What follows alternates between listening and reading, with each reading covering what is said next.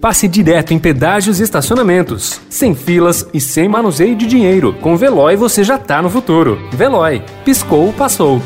Notícia no seu tempo. Internacional.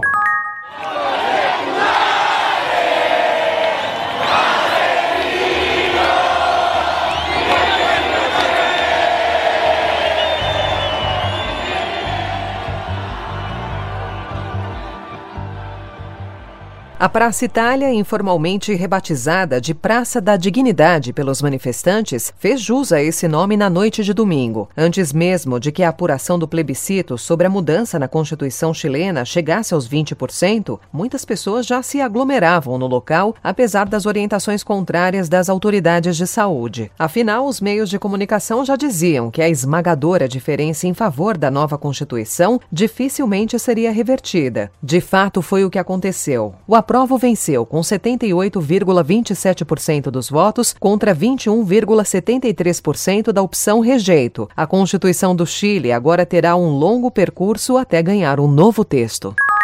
Um dia após o plebiscito que aprovou a criação de uma nova Constituição para o Chile, o sociólogo Eugênio Guzmán falou da expectativa de que a nova Constituição seja uma bala de prata para os problemas do país. Para ele, isso deve ser uma ilusão.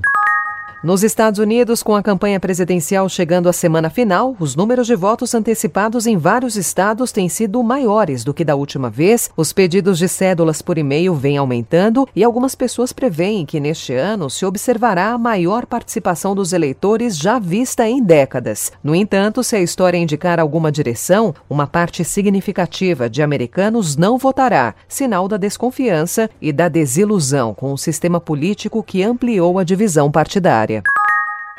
Liberdade! Liberdade! Liberdade! Liberdade!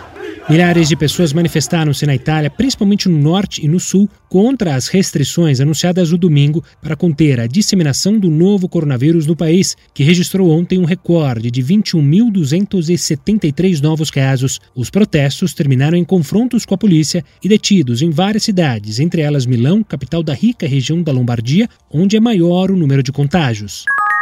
Vários países árabes e muçulmanos pediram ontem boicote aos produtos franceses após o presidente da França, Emmanuel Macron, declarar que a França não abrirá mão das charges e da liberdade de expressão. O presidente francês fez a afirmação na semana passada, durante uma homenagem nacional a Samuel Paty, o professor decapitado em um ataque islâmico por mostrar ilustrações do profeta Maomé em sala de aula. Car nous continuerons, professeur.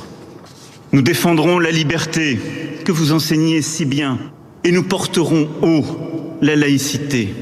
Nous ne renoncerons pas aux caricatures, aux dessins, même si d'autres reculent.